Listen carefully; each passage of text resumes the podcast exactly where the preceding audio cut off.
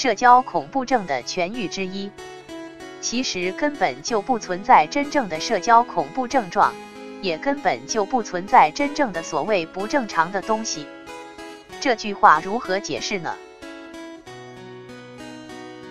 比如遇到同样的场面，老虎和狼很镇静、很洒脱，然而乌龟和老鼠却是浑身发抖、紧张、不敢看人等等。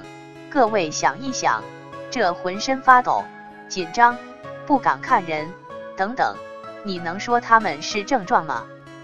你能说他们是不正常吗？那么，人的问题到底出在哪里呢？社交恐怖症的痊愈之二：错误的分辨心。我们从小受教育，总是说这是好的，那是坏的，这是正常的，那是不正常的。当然，这也没有什么不可以。但是，一旦这种观念用错了地方，那就有可能出问题。比如，人人都有自卑，遇到特定的场合，人人都有可能会有程度不同的紧张、丢脸、发抖、羞怯、脸红、出汗、说不好话等等非常正常和自然的表现。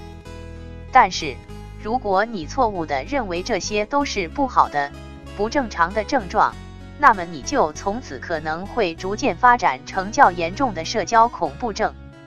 社交恐怖症的痊愈之三，不需要纠正。对于所有的社恐症状，比如紧张、脸红、发抖、出汗、结巴、尴尬、羞怯、不自然、丢脸、出丑等等，你将发现他们根本无法控制。你越是控制它，害怕它。排斥它，找方法消除它，它们反而更严重。其实，对于所有以上的这些所谓的症状，是绝不能再去控制它们、排斥或找方法消除它们的，因为你的所有的这些方法所消耗的能量，恰恰是维持和加重它们的唯一的能量源泉。所以，只要你不再去纠正它们。他们反而会慢慢的开始消融，只要你不再去做任何一件去消除他们的事情，慢慢的这个毛病反而会渐渐的康复。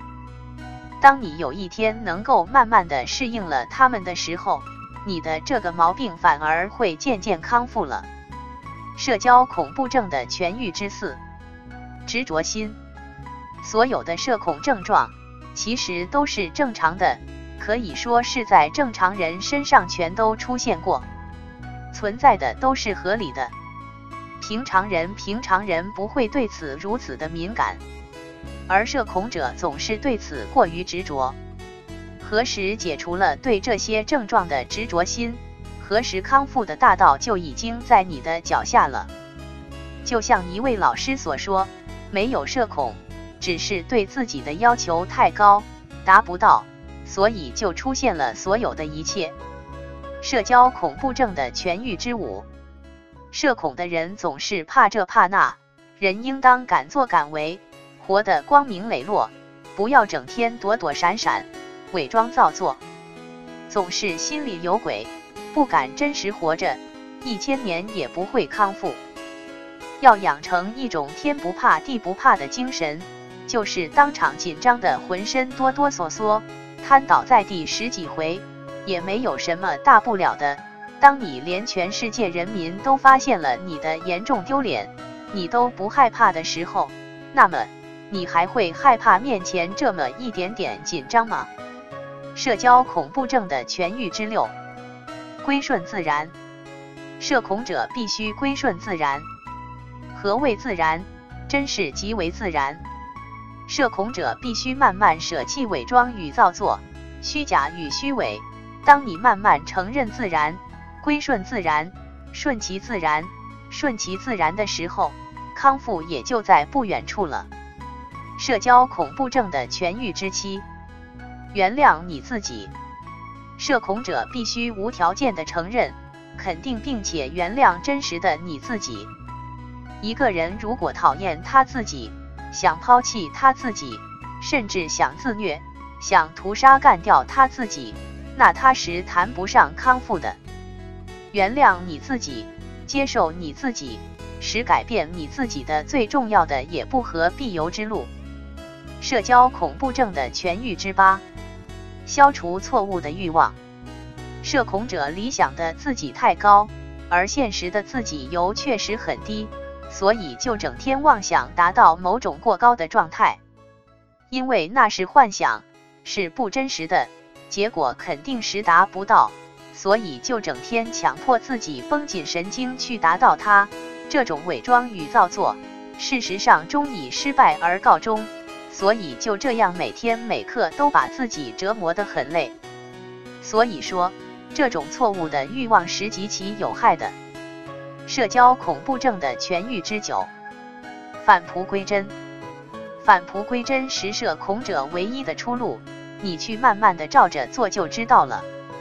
那种因你强加的能量反而会慢慢消失，心里最终会归于平静。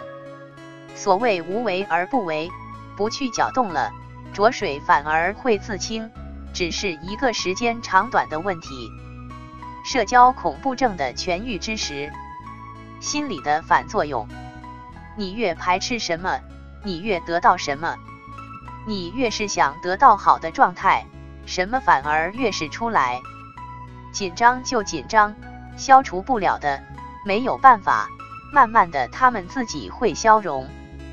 社交恐怖症的痊愈之十一，放弃治疗，该干嘛干嘛去。所有的症状，你无论再用任何的办法，再用一万年，你也根本无法消除他们。那么你说你该干嘛去呢？所有的社恐者在谈话中关注的点不对。平常的人在交流之中，自然关注的是一些谈话内容、要办的事情等等，而社恐者只关注自己身上细微的变化，甚至有时连要办的事和谈话的内容都忘记了。这是因为社恐者总认为自己身上的这些变化是不正常的，正常人所没有的。其实这几乎就是整个问题的关键之所在，因为事实的真相是。这些变化和表现，其实全都是很正常的，人人皆有的，只不过是多一点少一点的问题而已。而社恐者是因为过度的自我关注和排斥，才把他们自然推动变大了一些而已。